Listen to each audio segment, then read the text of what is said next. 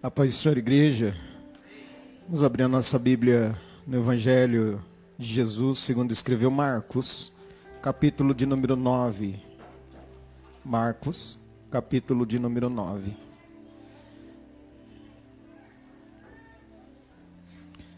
Eu vou ler a partir do versículo 17.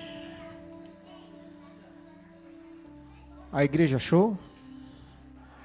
Marcos, capítulo 9, versículo 17. E um da multidão respondendo disse: Mestre, trouxe-te o meu filho que tem um espírito mudo. E este, onde quer que o apanha, despedaça-o e ele espuma. E range os dentes e vai se secando. E eu disse aos teus discípulos que o expulsassem não puderam. E ele respondendo-lhe, respondendo-lhes, disse: Ó geração incrédula, até quando estarei convosco?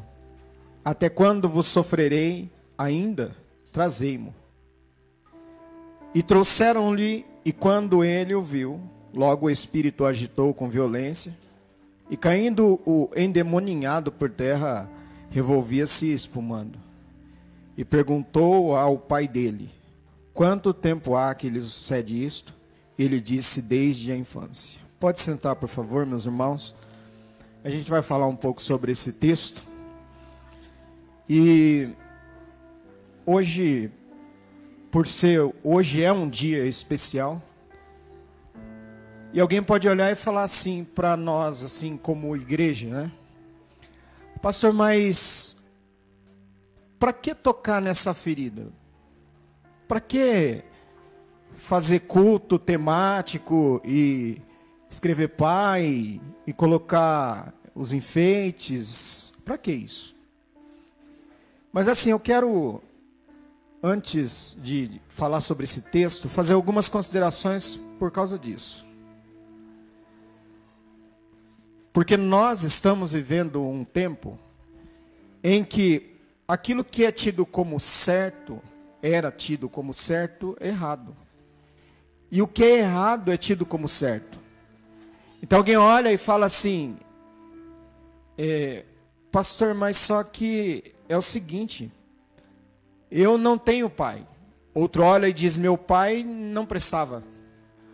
Outros, nós vimos agora que na hora que as crianças vieram adorar a Deus, as mães que fazem trabalho de pai. Mas eu quero, a Bíblia nos deixou esse exemplo, nós temos no Antigo Testamento de Jó, mas esse exemplo de um pai. Então, se a Bíblia ela não foi omissa quanto a isso, eu também não posso ser omisso quanto a isso. Ainda que a sociedade desconstruiu a figura paterna, e diz que ela é desnecessária. Mas se você parar para uma mãe que criou seu filho sozinha, ou seus filhos, só ela sabe o sofrimento que ela passou ou tem passado. Então não é bonitinho criar o filho sozinho. Não é engraçado criar o filho sozinho. E eu hoje, de forma assim, falando com Deus, eu não, eu não quero nessa noite assim, não, não, não trouxe o meu, meu tablet aqui, né? Porque eu quero falar do coração, assim, para a igreja, como pastor. Eu quero dizer do coração porque, no meu caso também, eu não tenho mais pai. Mas é uma ferida que a gente precisa mexer. E que Hoje ainda eu estava vendo um vídeo que eu recebi de um no meu e-mail, esse vídeo. E aí eles estavam falando lá sobre o que o pai representava para cada um. Mas uma moça me marcou. Porque ela, quando chegou a vez dela, ela disse, ela começou dizendo: "Eu no começo não perdoava meu pai, achava que mas agora sabe eu que eu não ligo mais, Aí por quê? Porque hoje eu sou independente, eu tenho um trabalho e então não preciso mais, eu não preciso. Aí perguntaram, mas o que você é, diria para o seu pai se você pudesse encontrá-lo? Aquela menina que até então estava dizendo assim, com um olhar assim meio que altivo e firme, de repente ela desaba. Ela desaba e diz assim: Eu gostaria, se eu encontrasse meu pai, de dizer para ele que ele poderia ter vivido uma história diferente comigo. Porque ele fez muita falta na minha vida. E aquilo, quando eu olhei aquele vídeo, eu fiquei pensando: nós, como pastores, estou no pastorado há algum tempo, e eu não posso me omitir de pregar sobre isso e falar sobre a figura, a importância da figura do pai, porque alguém pode dizer assim, mas comigo já aconteceu, pastor. E não tem mais o que se fazer. Deixa eu te falar uma coisa, tem sim. Com o passado não, mas com o futuro tem. E assim eu quero ser bastante objetivo em algumas palavras e até talvez possa ser um pouco me desculpem se eu for muito objetivo e muito direto. Sabe qual jeito que tem? É você, menina, escolher alguém que preste para se relacionar. Porque para fazer um filho é fácil. Para criá-lo tem que ser muito homem. E nós estamos vivendo uma crise de paternidade que o diabo vem desconstruindo já há algum tempo, mostrando que a independência ela pode ser algo bastante interessante. E que alguém pode olhar e dizer, mas essa figura não faz nenhuma diferença. É mentira. Faz. E como faz? Porque hoje você que está aí, que não tem mais o teu, você se lembrou dele. Você se recordou dele. Se o. Deixa eu ser claro aqui. Se o seu pai foi um traste, você se lembrou dele. Se ele te traiu, ou traiu a sua confiança, você se lembrou dele. Eu não vou perguntar se você se lembrou ou não, porque eu não quero que você se envolva. E nem quero te envolver emocionalmente nisso. Embora isso seja quase impossível. Porque nós estamos vivendo uma crise nos nossos púlpitos. E sabe qual crise que é, meus irmãos e minhas irmãs? A crise de que o que importa é que eu tenha projeção. Que eu cante bem, que eu pregue bem, que eu pastoreie uma igreja grande. Não importa o quão miseravelmente esteja vivendo a minha família e os meus filhos. O que importa é que eu tenha projeção. Você já deve ter ouvido essa frase, mas se você comprometeu a sua família, você já comprometeu tudo. Se eu comprometi a minha família, eu já comprometi tudo. Não se tem o que falar em ministério, não se tem o que falar em, em pregações, não se tem o que falar em nada disso. Se os meus filhos, eles não conseguem olhar para mim e ver em mim alguém que é, tem condições de ocupar esse lugar, eu não posso ocupar esse lugar. Eu tenho que pedir licença, por favor e reconstruir a minha família e reconstruir o meu lar com todas as minhas forças e tentar recomeçar aquilo que é possível, porque muitas vezes é possível, mas nós podemos, nós temos que falar hoje nessa noite que às vezes não é mais possível. Porque há homens que fugiram da sua responsabilidade. Hoje eu li um texto, eu pedi para o Mateus ler um texto hoje na hora do almoço, e eu não sei se o Ronan poderia ali para projetar aqui, se é 1 Coríntios 16, 13, Mateus, que eu pedi para você ler, foi isso? Não sei se 1 Coríntios 16, 13 deve ser. Enquanto isso, o Ronan procura ali, por favor. Mas nós estamos, nós estamos em crise. Em crise porque há uma preocupação com o status quo, ou com aquilo que eu sou. E há pais que estão sendo extremamente é, se você puder, acho que colocar a NVI, acho que dá uma, Para a gente entender o. É um, esse aqui. É uma crise de, de coragem mesmo. Olha ali, estejam vigilantes, mantenham-se firmes na fé, sejam homens de homens de coragem. Sejam fortes. É uma crise de homens que se escondem atrás das suas esposas e empurram elas para ocupar o lugar que nós deveríamos ocupar, como homens, como pais. E aí empurra-se a responsabilidade para uma pessoa que não foi criada para isso,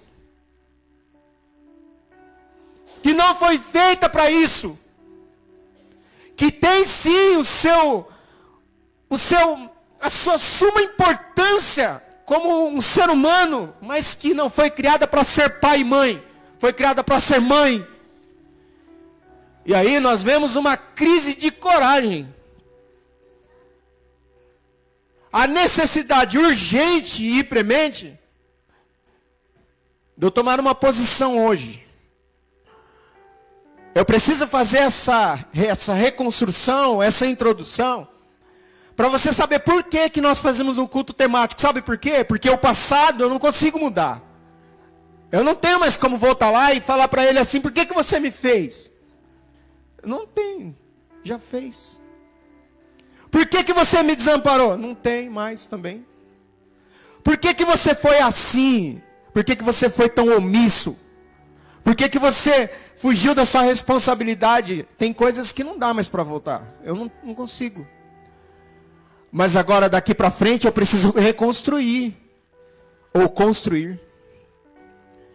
Aí a minha pergunta é: a gente tira tudo isso aqui, finge igual a escola está fazendo, escola do teu filho ou tem escolas aí fazendo, fugimos dessa responsabilidade, falamos assim: bom, essa figura é uma figura que ela precisa, não é pai, é palhaço. Diz caracteriza ela, tira ela daqui, ela não existe. Esse homem não precisa de homem, porque homem nenhum presta. Vírgula. Talvez o que você escolheu não presta, mas homem nenhum não presta é mentira. Porque tem homens que estão honrando a sua família. Porque tem homens que estão cuidando dos seus filhos. Porque tem homens que estão fazendo de tudo às vezes até trabalhando em dois, três trabalhos para dar uma vida digna para os seus filhos. Então é mentira para você que está aqui, para você que está nos ouvindo, que todo homem não presta. Não. Tem homens que estão orando e chorando pelos seus filhos. Tem homens que estão ocupando o púlpito ainda, amando as suas famílias. Tem homens de verdade e homens de coragem. Aí a pergunta é: bom, se o meu passado foi assim, e a minha visão que eu tenho é essa, o que, que a Bíblia me redireciona a minha mente a pensar? É agora aqui para frente, quem eu vou escolher para estar do meu lado? É mais um covarde?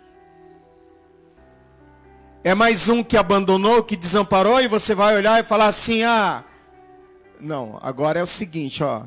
O que nós estamos fazendo aqui nessa noite, o que nós fazemos com esses cultos temáticos é mostrar o seguinte: que eu não posso muitas vezes mudar o passado, mas eu posso escrever agora o meu presente, porque ele será com certeza o meu futuro. E é triste você olhar. Como pastor, estou dizendo agora.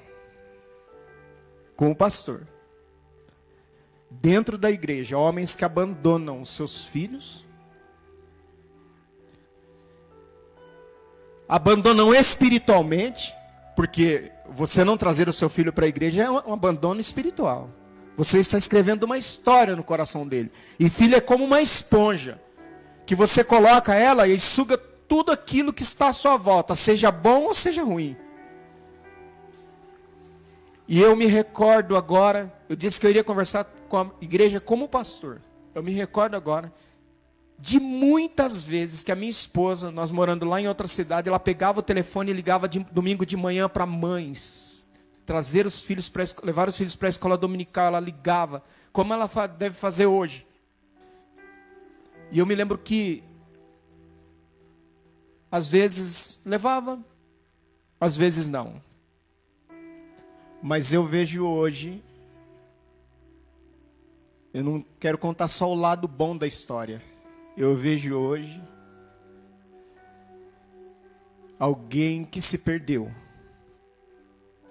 E que o pai hoje está vendo, está sendo obrigado a ver o seu filho usar drogas. Porque foi omisso. Deixa ligar. Esquenta a cabeça não. É, é para chamar para ir para a escolinha bíblica dominical. Olha, em nenhum momento a Bíblia ela é omissa quanto, em relação à minha responsabilidade como homem e como pai. Se você não quer criar, você não faz. Se você não quer assumir responsabilidade e ser um homem de coragem, uma pessoa de responsabilidade, o, o retorno parou aqui, o baixou. Mas se você não quer ser uma pessoa que tenha responsabilidade para criar, então pense assim, ó, eu não vou me relacionar com ninguém. Eu vou ser um homem sozinho. Eu vou ser um homem que vou viver a minha vida. Eu não estou nem aí para nada. Então sofra sozinho. Não faça ninguém sofrer. Porque na lida pastoral é duro. Mas é constante a gente sentar diante de alguém que tem um buraco enorme dentro do coração pela ausência dessa figura. Não são os sãos que precisam de médicos, mas são os, os, que estão enfermos que precisam de médicos. E a igreja é lugar de cuidado e de curar. E graças a Deus que essas pessoas procuram a igreja. E graças a Deus, quando essas pessoas elas encontram alguém que as acolha, que olhe para elas e consiga se colocar numa condição, e aí eu sempre gosto de pensar como como um pai nesse, na maioria desses casos e olhar e dizer assim: essa pessoa é assim, mas não é porque ela quer. Essa pessoa é assim porque por trás de tudo isso há uma causa. Há alguém que falhou. E pais que me ouvem nessa noite, qual é o seu relacionamento com os seus filhos? Os, os meus estão aqui me olhando agora. Eu não teria. Tá baixo, viu? Tá, tá bem eu não teria cara para falar para a igreja nessa noite sobre isso, porque eu tenho muito, muito medo. Eu tenho muito medo. E sabe qual medo que eu tenho? Eu tenho medo de chegar um dia, e aí eu, por isso que eu, eu resolvi hoje conversar com a igreja de maneira diferente com a igreja. Eu tenho medo de chegar um dia com a minha idade avançada, e olhar para os meus filhos, ou eu ter casa, carro, propriedades, dinheiro, um bom salário, e olhar para os meus filhos e perceber que a única coisa que eu deixei para eles foi foram bens materiais. A maior tragédia que um pai pode cometer é essa: a de abandonar os seus filhos. E aí, nós, a gente vem para o texto e você olha o seguinte. De forma contextual aqui, ou contextualizando esse texto, nós vemos um pai. Irmãos, é, é assim, ó. É mentira do diabo que que sua mãe é importante na vida de um filho, viu? Não. Mãe é importante na vida de um filho, mas pai é importante na vida de um filho, sim. Mãe, é importante pegar o filho no colo e segurar o filho no colo. Mas pai pega o filho, coloca no ombro, mostra o mundo e diz para ele, filho, ó, enfrenta a mãe, tenta segurar e fala, não vai embora não. Se vocês soubessem, se vocês tivessem noção de como pastor, a quantidade de mensagens que eu recebo, ou que eu já recebi na minha vida pastoral, de jovens de igreja, que acabam confiando na gente como pai, porque faltou esse homem lá, lá, dentro da sua casa. Se vocês soubessem as mensagens que eu já recebi, de homens que às vezes até estão na igreja como obreiros. E agora eu trago para o meu lado aqui que eu não vou ser isento. Eu não vou dar uma de isentão. Exercendo funções ministeriais dentro da igreja. Me desculpe, mas eu vou ser bem objetivo, pagando de pastor. Pregando para todo mundo ouvir no púlpito no domingo à noite e os seus filhos com o coração rasgado. Os seus filhos com o coração partido. Agora eu pergunto para vocês, diante de Deus, como será, ou que conta será, que será feita com esse homem? Porque a Bíblia diz que as coisas estão nuas e patentes diante daquele a quem nós um dia prestaremos contas. Então estou pregando aqui, está o Samuel aqui, está o Mateus aqui. Natan.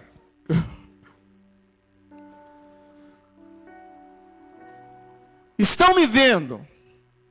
Aí diante de Deus, a minha esposa está aqui. Aí diante de Deus, eu chego lá todo empolado, achando se é que eu chegarei lá diante de Deus, porque um pai que faz isso, eu tenho dúvida se ele chegará diante de Deus para ter como se justificar de alguma coisa. Porque pensa bem, pensa comigo uma coisa. Alguém pede para nascer?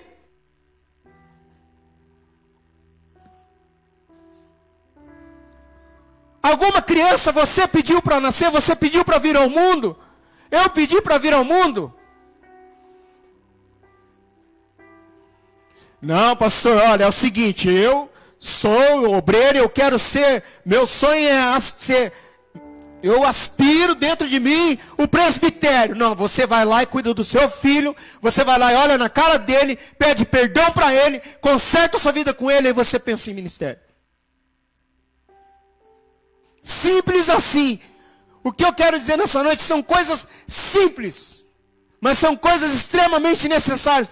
Porque tem hora que cansa, sabe do quê? E não é um desabafo.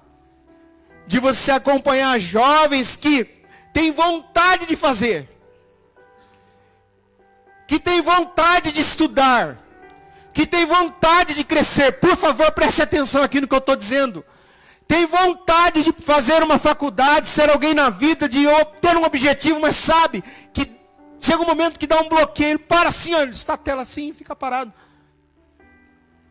Aí você para para conversar, pastor, sabe por que, que eu não consigo? É porque meu pai falou para mim que eu não consigo. Ou porque não teve ninguém para me encorajar. E aí você olha mães dentro da igreja ou fora da igreja fazendo isso aqui, ó. Lutando, guerreando. Porque, irmãos, olha aqui.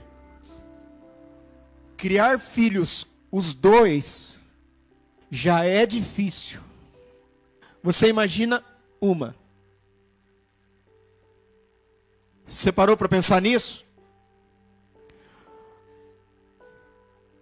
No tamanho da lacuna que isso causa e que isso gera. Por isso que a nossa figura, meus irmãos e meus colegas pais, por isso que a nossa figura ela está sendo desconstruída na sociedade. Você sabe por quê? Porque a nossa figura é aquela figura que no momento da adversidade, quando o diabo ataca a nossa família, porque o diabo ataca a minha, sim ou não? Ataca a sua? Ataca a sua família? Ataca. São nesses momentos em que o diabo, porque ele é covarde, sim, ele é covarde. Ele é covarde. Eu preciso introduzir, fazer essas introduções e essas ponderações porque ele é covarde. Eu citei do personagem do Antigo Testamento chamado Jó. Ele é covarde. Porque ele vai naquele que está mais fraco e vulnerável. É como aquele filme que você assiste que o leão está perseguindo e ele vai no filhote. Pai, você que está aí me ouvindo, responda para si mesmo. Pais que estão me ouvindo, responda para você mesmo. Quando, quando o diabo te ataca, é uma coisa. Mas quando ele mexe com a sua família, é outra coisa. Só pense para você. Quando ele te ataca, você se oprime, você chora, você vai para o joelho, você dobra o joelho, você busca Deus, você clama, você pergunta até para Deus por quê? Mas quando ele ataca os seus, quando ele ataca a sua esposa, quando ele ataca os seus filhos, ah, as coisas mudam ou não mudam? Porque daí dói aqui em você, ó. Aí você tem duas opções, ó, duas opções. Ou você abandona a batalha, e diz assim: não, eu vou fingir que isso não está acontecendo. Ou você se posiciona diante de Deus e diz assim: olha, Deus, eu sou sacerdote dessa casa. Eu sou o homem dessa casa que o Senhor me colocou aqui como responsável por essas vidas que o Senhor me deu condições de gerá-las. E eu fiz uma confissão diante do Senhor. Queria cuidar. E agora eu estou me colocando aqui, Senhor. É comigo que mexeu.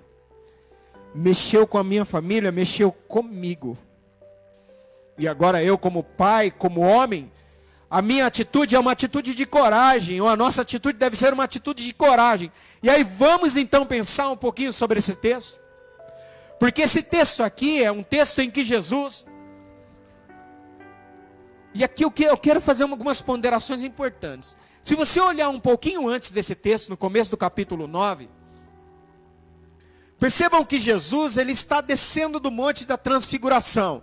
Ou seja, ó, preste atenção, houve a manifestação da glória de Deus. Então escuta uma coisa. Jesus desce do monte da transfiguração com seus discípulos. E quando ele desce, a glória foi uma glória lá em cima do monte, porque ele se transfigurou. Ele desce e tem uma provação. Ó, oh, presta atenção numa coisa. Se você ainda não percebeu, você precisa perceber. Sempre quando a glória desce e a presença de Deus se manifesta, Deus está preparando você para alguma coisa. Você escutou? Ó, oh, presta atenção. Sempre quando a glória de Deus se manifesta, e Deus começa a trabalhar com a igreja, avivando a igreja, você pode esperar. E você redobre a sua atenção, e você vigie mais e ore mais, porque Deus está, Deus está preparando você para novos desafios. Desafios que num primeiro momento parecerão péssimos. Pode ver. Se você olhar para, para textos bíblicos, o nosso irmão começou muito bem a leitura nessa noite. Muito bem, meu irmão. Do profeta Joel dizendo para o povo rasgar não as suas, não as suas, mas os seus. Quando a gente, nós nos predispomos a nos colocar debaixo da manifestação da glória de Deus, entenda umas coisas, entenda, entenda que nesses momentos Deus está nos preparando para grandes embates que virão. Então você que entra na igreja e pensa que aqueles momentos em que o irmão está chorando e ficando alegre, você ignora completamente, fala assim: "Eu não, você vai enfrentar muitas vezes essas coisas sozinho. E uma coisa é enfrentar com Jesus, outra coisa é enfrentar sem Jesus. E foi exatamente o que acontece. Quando Jesus desce desse monte da transfiguração, a Bíblia nos diz que a Bíblia nos diz, meus irmãos e irmãs, que há uma balbúrdia no pé do monte, um rolo. E há uma discussão entre os religiosos, os escribas, a multidão e os discípulos de Jesus. Então nós temos a religião, nós temos a multidão, que a multidão é cinzenta, é irreconhecível, ninguém conhece ninguém na multidão. Multidão é multidão. E nós temos aqueles que seriam os representantes do Cristo. A Bíblia diz que o que, que é que eles estavam discutindo? Porque Jesus pergunta para eles: O que é que vocês estão discutindo com eles? Jesus pergunta especificamente para a religião, ó. Irmãos, ó, religião não dá respostas. A religião é até muitas vezes cruel. Deus me livre de você estar passando por um problema de enfermidade na sua casa e alguém te visitar e olhar e falar assim para você assim, você com a sua esposa, com seu filho doente, com alguém doente, Deus nos livre de alguém chegar e falar assim, escuta, será que isso aí não é demônio não? Ô, irmão, eu estou falando para pessoas aqui que pra, muitas vezes passaram provações severas e que sabem o que é a dor de alguém doente, de alguém enfermo, de alguém passando por, por provações e olhar e dizer: eu, uma dirigente do círculo de oração, ela era uma, uma irmã muito frágil, frágil mesmo. Ela tinha um problema sério nas cordas vocais. E ela fazia tratamento à base de mercúrio. Como aquela mulher sofria. E ela disse para mim um dia, pastor, as pessoas estão vindo na minha casa, os irmãos me visitar, pastor. E eles falam que é demônio. Mas, pastor, eu sou a dirigente do círculo de oração e eu oro. Meu esposo, ele trabalha nesses horários que o senhor vê. Só vai eu e a minha filha, uma jovem, era uma jovem para a igreja, e eles vêm aqui na minha casa e Sabe, eu, sinceramente, meu coração partiu. Porque a religião, ela é especialista em achar causas para aquilo que muitas vezes não se trata com religião. Deveria sim religar e religar a Deus ser algo abençoador, mas a religião muitas vezes ela não abençoa. A religião ela julga. A religião acha causas. A religião quer mostrar o seguinte: ó, eu tenho a resposta. E aí eu quero te falar uma coisa: que tem coisas que a gente não tem respostas. Eu ouvindo um testemunho de alguém que perdeu a sua família, e alguém estava pregando e disse assim: é, nem o mal chegará na sua tenda. Se você orar, se você buscar Deus, ó, Deus não toca nos seus filhos, Deus não toca na sua esposa. Não, Deus não toca. O irmão saiu da igreja de forma revoltada, revoltada assim, indignado e foi embora para sua casa. A esposa ligou para o pastor e disse assim: Pastor, não sei mais o que eu faço, ele está mal, está ruim.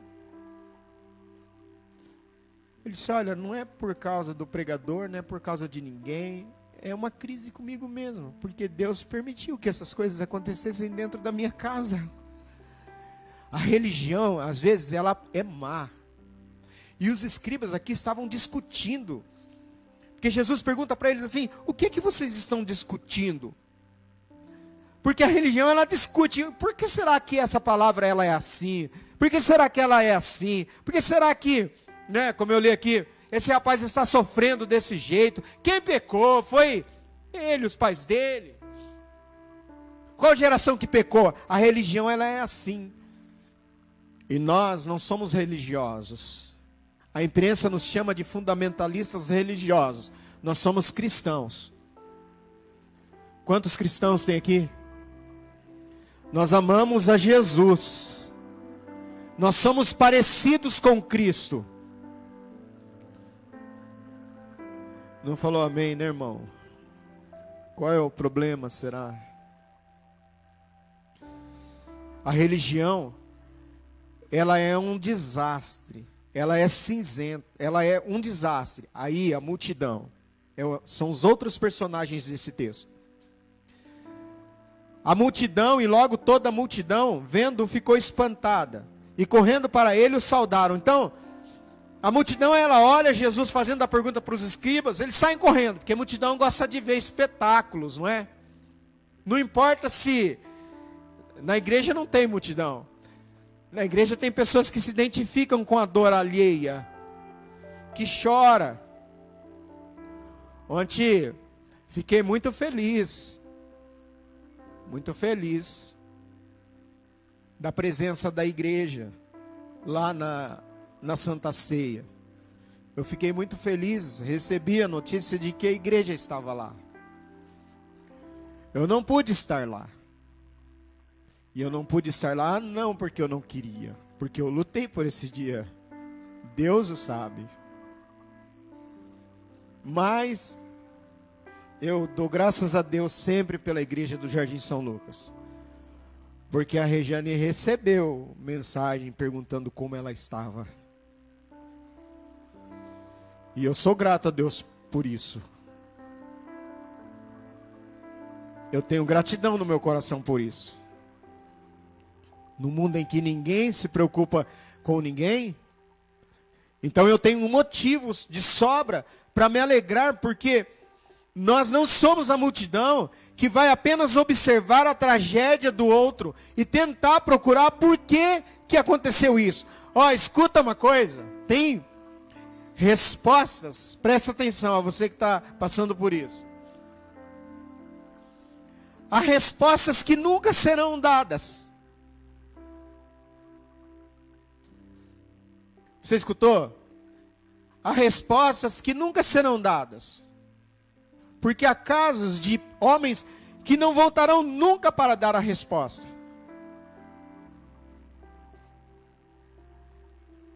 Mas além disso, além dos escribas, que é a religião, além da multidão, estavam os seus discípulos, aqueles que estavam ali como representantes de Jesus para amenizar o sofrimento alheio, para trazer uma palavra de Jesus para aquelas pessoas, porque eles estavam seguindo a Jesus.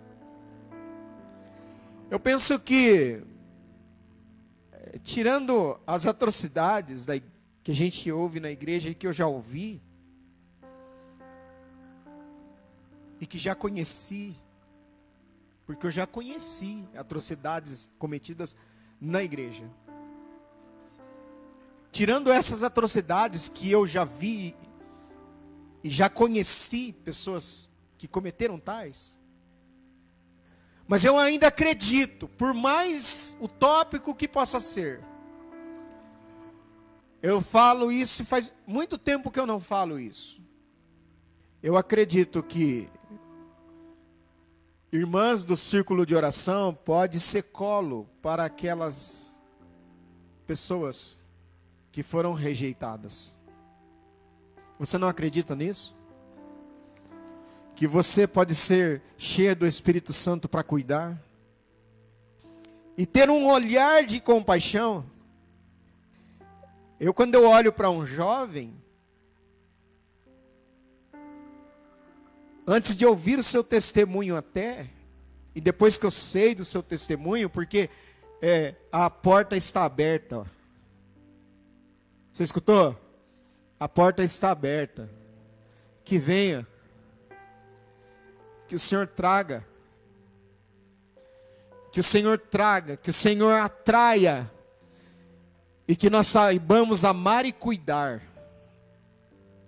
Ó. Vem cá.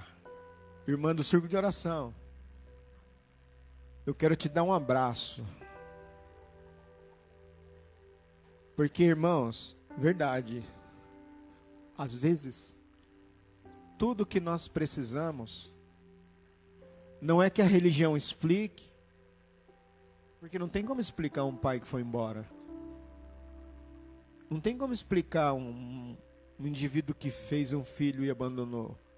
Não tem como explicar por que, que ele não dá pensão, não tem como explicar por que, que ele abandona espiritualmente, por que, que ele empurra os filhos para a igreja e não vem, não tem como explicar. Só que alguém disse, eu guardei essa frase dentro do meu coração, de que o céu, ele não dá respostas. Eu não sei se foi com o Alex que eu falei isso. Foi com você? Que o céu ele não dá resposta ele faz perguntas.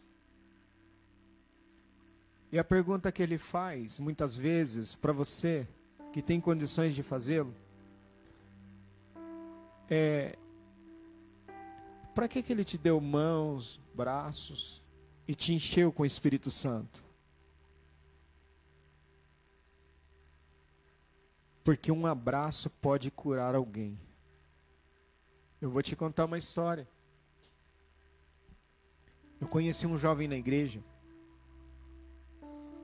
que eu eu amo muito aquele rapaz. Ele já casou. Hoje ele mandou uma mensagem para mim.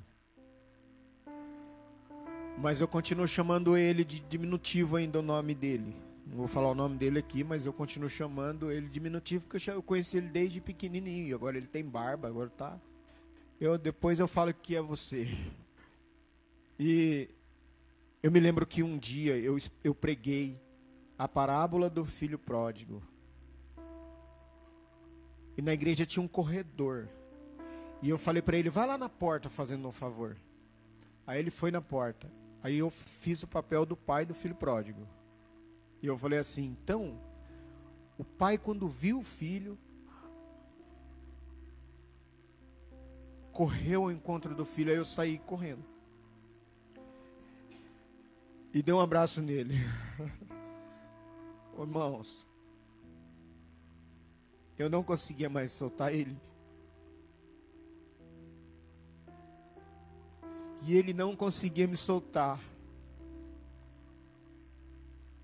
E ele me abraçava e eu, e eu, eu tinha que continuar a pregação, não tinha? E como continuar a pregação?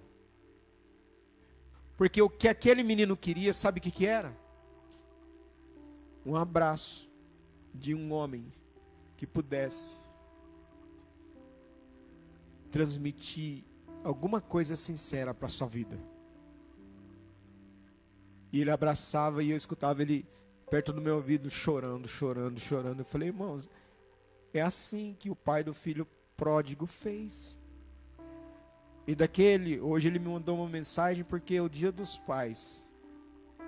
A filhinha dele nasceu, ele mandou foto da filha que nasceu. E ele me tem como um pai. Mas eu fico pensando, quantos nós temos nessas mesmas condições que nós estamos falando da outra categoria, que é a categoria dos discípulos de Jesus. Quantos discípulos de Jesus tem aqui? Quem é discípulo de Jesus? Só faz assim com a mão, por favor, assim movimenta. Tá, nós somos discípulos de Jesus. E por sermos discípulos de Jesus, essa aqui é uma imagem negativa que nós temos de, dos discípulos. Porque a Bíblia diz que Jesus olha e fala assim, né? O que está acontecendo aqui, gente? O que, que vocês estão discutindo? Aí a Bíblia diz que aparece uma outra personagem no capítulo 9, no capítulo 9 e no versículo 17 do Evangelho de Marcos 9, 17. Aparece um personagem sem nome, sem identidade. Não fala o nome dele, não fala a idade dele, não fala. Mas esse homem aí, sabe o que, que ele era? Ele era, a Bíblia começa como um homem no meio da multidão. Respondeu, mestre, eu te trouxe o meu filho. Esse homem era um. Lá, esse homem era um pai. Porque chega uma hora que a força da mãe esgota. As mães que estão me ouvindo sabem o que eu estou falando. E talvez você até fale assim, ó, eu não vou dar conta. Eu não sei onde estava a mãe dele. Não sei se estava junto. Eu não sei se estava em casa. Eu não sei onde ela estava. Não sei se tinha. Mas eu sei que um pai toma uma posição. E qual é a posição que esse pai toma? Esse pai, ele grita. Ele diz assim: Senhor, mestre, mestre, desculpa, mestre. Eu te trouxe o meu filho que está com um espírito que o impede de falar. Esse espírito ele é um espírito mudo. Um pai que se apresenta. Um pai que não se esconde um pai que não se omite, um pai que não é covarde, um pai que é corajoso e diz assim: Ó, eu trouxe, eu tô com um problema. Ele sai do meio da multidão, pensa que não é fácil, porque ali tinha religião, ali tinha multidão e estava Jesus. E ele sai do meio da multidão e fala assim: Eu tenho um problema. Porque, irmãos, é verdade. A gente, nós deveríamos ir primeiro a Jesus. Eu sei, eu sei como pastor. Mas muitas vezes a gente vai em todos os recursos e depois em Jesus. Eu não sei se você já passou por uma provação na sua vida. Eu não sei, eu acredito que eu estou falando com alguém que deve ter acontecido isso. E nós, como pastores, nós passamos por provações tão difíceis que você fala assim, ó, cheguei no meu limite. Respeitosamente, eu gostaria de fazer essa pergunta. Alguém aqui já fez essa afirmação? Cheguei no meu limite? Alguém? Você pode levantar a mão assim, ó. Cheguei no meu limite. Eu vou surtar porque eu cheguei no meu limite. Eu estou perdendo o controle do meu corpo. Eu cheguei no meu limite. Eu não aguento mais. Porque quando o problema é lá fora, é uma coisa. Quando o problema está dentro das quatro paredes da sua casa, é outra coisa. E quando você olha para o seu filho, aí, quem tem pai, sabe o que eu estou dizendo. Você, pai, daria a vida pelo seu filho. Você dá a vida pelo seu filho. Você é pai de verdade, você dá a vida para o teu filho. Ou pelo teu filho. O meu filho está nessa situação aqui, ó. Pode ir o versículo 18, por favor, não. Versículo 18. Onde quer que esse espírito apanha, joga ele no chão, espuma pela boca, arranja os dentes, fica rígido, perde os. Eu pedi aos seus discípulos que expulsassem o espírito, mas eles, eles não conseguem, eles não fizeram nada. Aqui eu quero saber quantos estão de braços cruzados e não vão fazer nada. Eu não vou fazer nada, é problema meu. Ah, jovem é problemático, jovem é isso, aquilo, jovem é isso, aquilo. Mas eu vou, assim, de esquecer o objetivo. Como que você quer que um jovem não tenha problema? Se está faltando uma parte nesse quebra-cabeça, que é a vida. A parte que deveria pegar no colo, erguer e falar: e o mundo aqui, ó, filha, ó Você ó, é a minha princesa. Olha o que o mundo tem para você, filho. E eu sou o homem que vai te proteger. Eu vou te ensinar, eu vou cuidar de você. Ô filho, é o seguinte, ó, esse caminho você não vai, porque o pai já andou por ali, o pai sabe como é que funciona. Essa linha da vida aí, eu já caminhei por essa estrada da vida. Vem por aqui, ó, comigo, ó.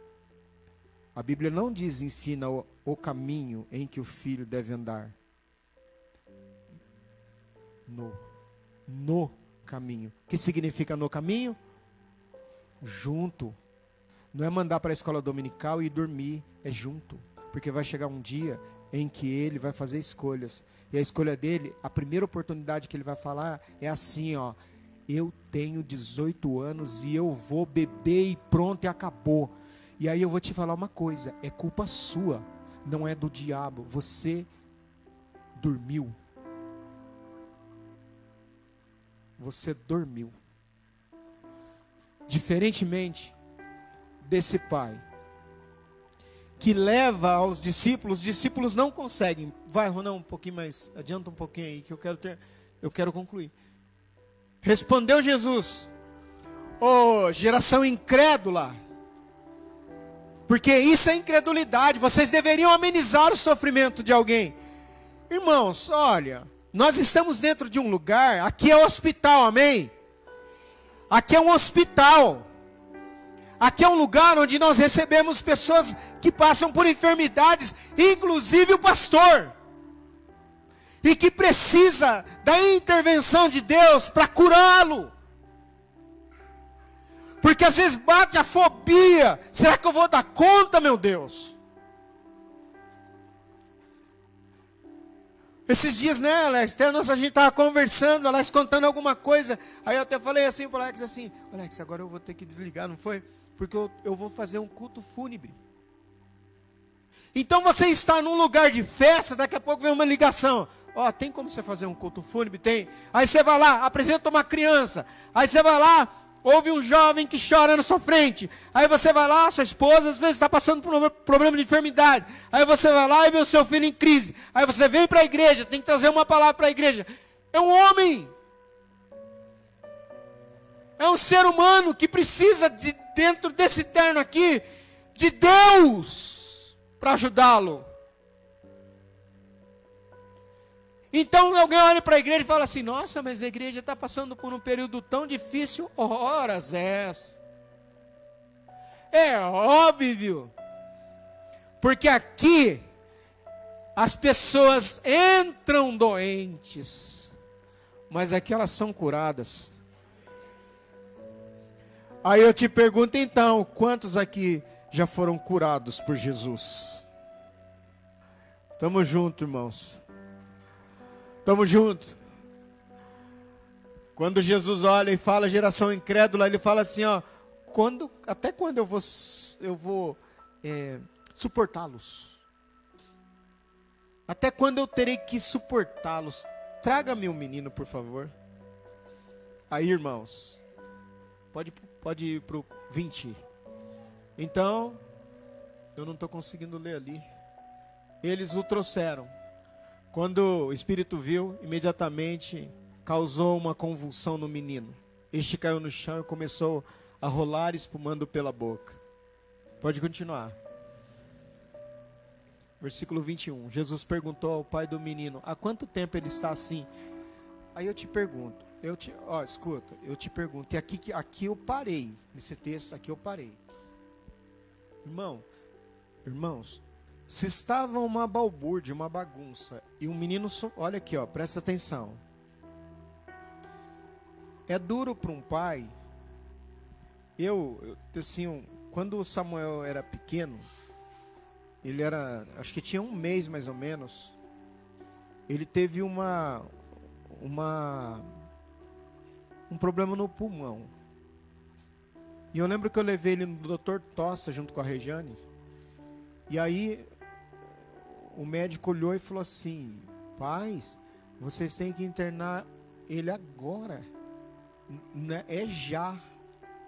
que o pulmãozinho dele está comprometido, tem que levar agora. Eu peguei meu filho, saí dali do consultório, não tinha carro na época, ali perto do INSS era o consultório. Fui até o Hospital São Lucas. Quando eu coloquei meu filho assim, ele estava desfalecido assim, coloquei ele. Aí as moças procurando lá, colocou soro na testa dele. Aí deixei ele lá com a fui para casa. Quando eu cheguei em casa, eu fui tomar banho, eu escutei uma voz dizendo assim: Ele vai morrer. Aí bateu uma opressão em mim, eu comecei a chorar e falei: Não, eu não, eu não consigo passar por isso. Eu comecei a chorar e pedir a Deus. E comecei a chorar como esse pai. E chorava, chorava, chorava e pedia: Deus, Deus, me ajuda, Deus, me ajuda. Deus atende. Escuta, ó, Deus atende. Deus atendeu as minhas orações. Porque ali, alguém pode olhar e falar assim: mas para que, que Jesus perguntou? Por que, que não curou? Não é essa a impressão que a gente tem? Se ele está rolando para lá, para cá, espumando, e Jesus está vendo aqui, não era mais fácil. Jesus fala assim: acaba com isso aqui logo. Não, Jesus olha para o pai do menino e fala assim: escuta, quanto tempo sucede isso? Aí eu fui, eu fui, eu fui tentar entender por que, que Jesus fez isso. Assim, aí eu conjecturo. Sabe por quê? Porque Jesus quer que você fale. Porque você já foi atendido por um pastor, atendido por alguém, e você chegou lá e só chorava? E aí você chorava, chorava, chorava, chorava. Aí quando daqui a pouco, aí você toma um gole d'água, né? Geladinha. Aí você começa a respirar. Aí quando você começa a falar, chora mais um pouco. Aí vai, vai. Você vai falando, sabe por quê? Porque quando a gente fala, descarrega. Então não é pecado eu colocar minha vida diante de Deus e dizer: Deus, eu estou com medo. Deus, eu não estou suportando mais. Deus, eu não estou aguentando mais. Eu não vou dar conta.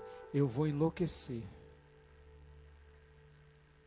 Pais que estão aqui ficariam bravos se seus filhos dissessem isso para você? Não. Deus também não. Porque quando ele pergunta para o pai, quanto tempo faz que isso está acontecendo? Jesus está fazendo uma provocação. Faz quanto tempo que você está sofrendo assim? O pai não aguenta. O pai fala assim: faz muito tempo, desde a infância. Versículo 22. Muitas vezes esse espírito tem lançado no fogo, na água para matá-lo, mas se pode fazer alguma coisa, o Senhor tenha compaixão de nós. Nesse momento, versículo 22, né? Nesse momento, versículo 24, 24 que eu quero me ater. Muda lá, Ronan, 24. O pai do menino, na minha tradução aqui, é revista e corrigida. Se você puder mudar para a revista corrigida.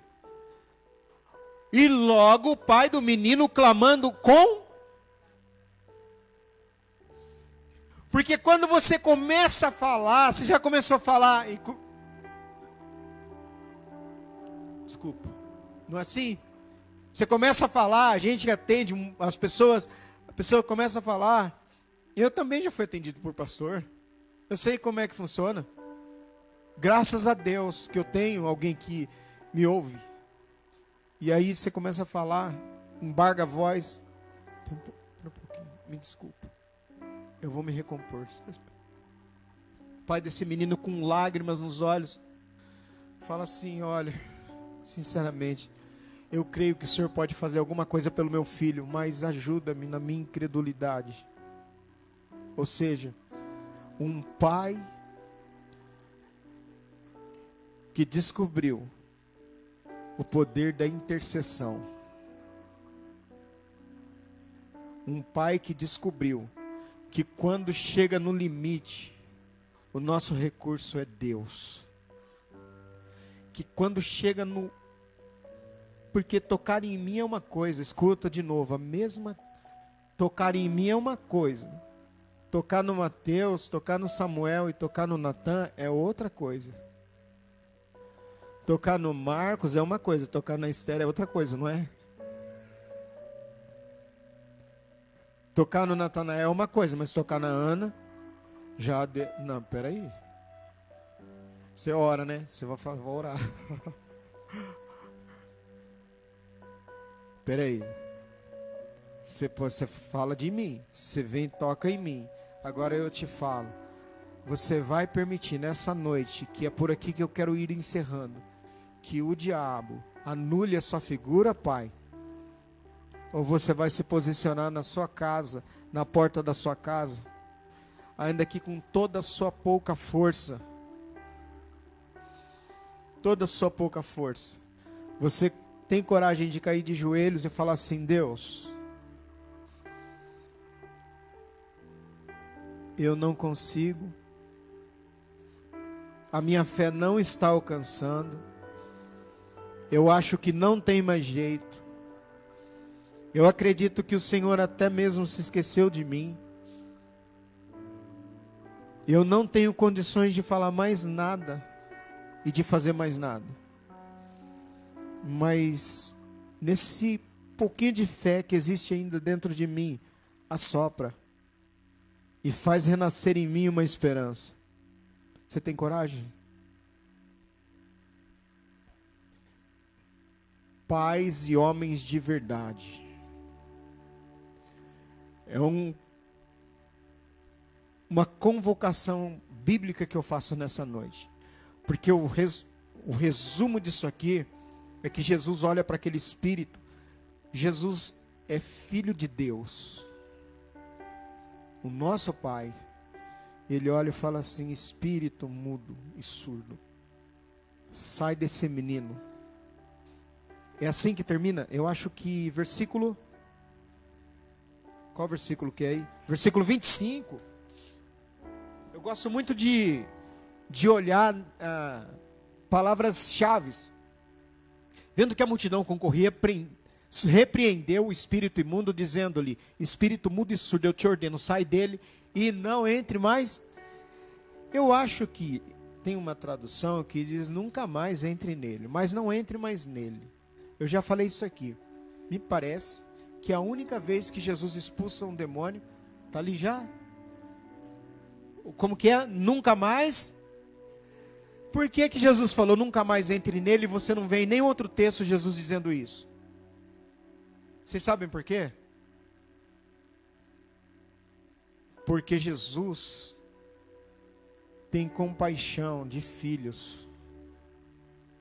Você escutou? E o coração desse pai era um coração que estava decidido assim: eu não aguento mais.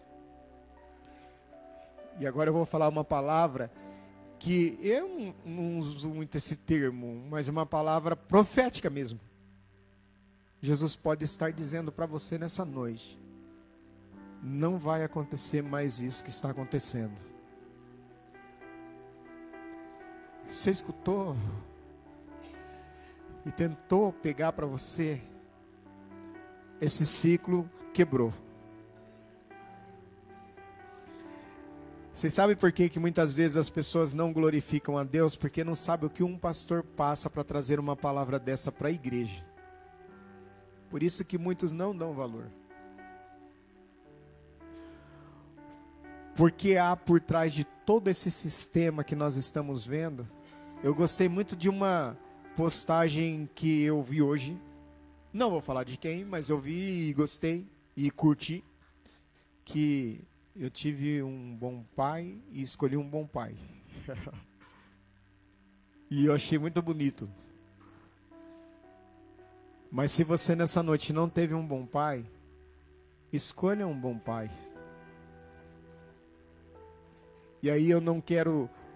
É, Paulo fala assim: que ser exemplo para o rebanho, não fala? Não diz isso. ser o exemplo para o rebanho. Então eu vou dar um exemplo para o rebanho. E eu vou encerrar com isso, que é muito importante eu falar isso nessa noite. Hoje eu recebi a mensagem dos meninos, né, Samuel? Obrigado, eu fiquei emocionado com a sua mensagem. Você disse que quando crescer vai ser igual a mim, mas você já me passou. E recebi a mensagem do Mateus, falou que ó, cada dia mais eu estou descobrindo que tenho mais do Senhor em mim. E o Natan que chegou logo cedo e falou: Feliz dia dos pais. E essa foi a mensagem do Natan para mim. E aí eu estou dizendo uma coisa para vocês. O diabo vai continuar atacando a nossa família, porque é o que ele sabe fazer. Mas eu coloquei na resposta de um deles. Eu fiz uma aliança com a Regiane. E lá, há vinte e tantos anos atrás, faz tempo, nós fizemos uma aliança. E a Regiane estava passando pelo mesmo que ela está passando agora. Eu poderia ter sido um covarde na época e dito para ele abandoná-la e partir para a vida. Mas eu disse para ela assim: a gente está namorando ainda. Mas eu vou cuidar de você. E eu vou ficar ao seu lado.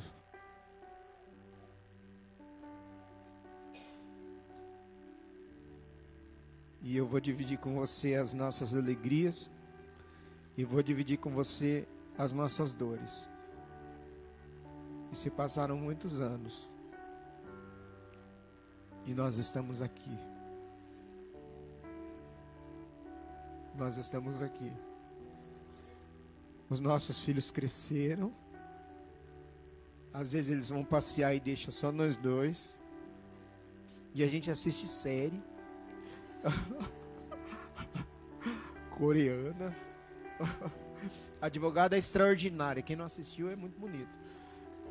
Alguém já assistiu? Induzindo os irmãos a assistir série e faltar no culto, né? Não acho que eu não devia ter falado isso, né? Mas tudo bem. Mas passaram-se muitos anos. E hoje nós não estamos mais com cara de novinhos, nem um pouco. Mas nós estamos juntos, Rejane. E nós estamos vencendo todos os dias. E até o dia que o Senhor quiser, a nossa aliança não foi feita só nesse negócio aqui de ouro que ela tá velha, amassada. Inclusive, se alguém tiver condições de nos dar uma aliança, a gente aceita porque que tá muito tá muito ruim, gente, tá torta. Vamos falar, né? Quem sabe alguma coisa pode acontecer. De repente alguém pode nos procurar já no final do culto. É caro, a gente não tem. Mas a conversa é com a igreja, irmãos. A conversa é no meio da igreja. E aí o que eu quero dizer com isso? Eu quero dizer com isso é que hoje eu, como Celso, como pastor, como alguém que prega a palavra de Deus, e é importante eu dizer isso, que valeu a pena eu puxar o edredom desses rapazes aí e dobrar o edredom deles e falar assim: nananina não, dormir agora cedo não vai. Ah, eu tô cansado porque eu fui na escola a semana inteira, tá? Só que você ouviu falar que você veio do bicho lá na escola secular. Agora você vai ouvir falar que foi Jesus que te fez.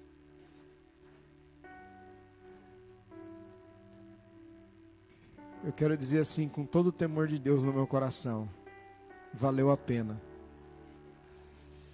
Cada minuto, cada oração, Cada vez que eu entrava debaixo do chuveiro e chorava escondido, e saía como se nada tivesse acontecido, Deus até aqui tem nos ajudado. E a convocação que eu faço nessa noite é: Pai, aquilo não conserta mais. Às vezes dá, às vezes não. Conserta daqui para frente. Jovem, aquilo não conserta mais. Não brinque com isso não. Mas daqui para frente, escolha um homem de verdade. Homem de verdade nem sempre é musculoso e bombado. Porque se o cara aí tudo isso e não ora, não é nada. Homem de verdade é homem que teme ao Senhor. E esse é o homem de verdade. E que se apresenta como o primeiro. Oh, ah, não estou com vontade de ir na igreja. Não, nós vamos na igreja sim. A gente vai. Então, a, o, a convocação que eu faço nessa noite, com base nesse pai aqui, da gente dobrar os nossos joelhos, e agora eu vou fazer uma. O que eu vou pedir é diferente hoje. Vamos ficar em pé, a gente vai encerrar. Mas é importante eu falar sobre isso. Porque o meu pai, ele foi embora. E eu queria muito ter falado com ele. Eu não consegui, porque eu estava vindo de Pindamonhangaba. E quando eu cheguei, eu já tinha recebido a notícia que ele estava já na UTI. Não tinha, eu não tive a oportunidade, diferente da minha mãe, que eu pude até falar com ela. Mas meu pai, eu não tive essa oportunidade. E meu pai era bacana. Né, Emerson? era santista, gente fina. Não é? Meu pai mexia com todo mundo. Ele ficava no muro, debruçado assim, mexendo com todo mundo. Hoje foi dia de eh, reminiscências. Eu fiquei lembrando dele, o jeito dele. Ele era baixinho assim, ó. E ele não gostava de andar de carro. Falava para ele: Ô pai, quer carona? Não, vou andar, menino. E ele pegava e andava. Queria andar, queria andar. E andava, andava, andou até os 88 anos. E andou mesmo. E foi embora. Eu não consigo mudar essa história, mas eu posso escrever no coração do Mateus, eu posso escrever no coração do Samuel, eu posso escrever no coração do Natan. Eu posso fazer a diferença na vida deles. E eu vou repetir uma coisa que talvez me cause temor depois e me cause algum constrangimento para mim mesmo. Não sei o que se eu vou deixar uma casa, não sei se eu vou conseguir deixar um carro, não sei se eu vou conseguir deixar um monte de dinheiro, mas eu quero deixar uma herança para os meus filhos eu quero deixar uma herança: que os meus filhos amem a Deus, sobre tudo. E aí eu quero te pedir para você que é pai e que pensa em ser, para que Deus te dê coragem para isso. Você quer vir aqui à frente? Tem coragem? Quer?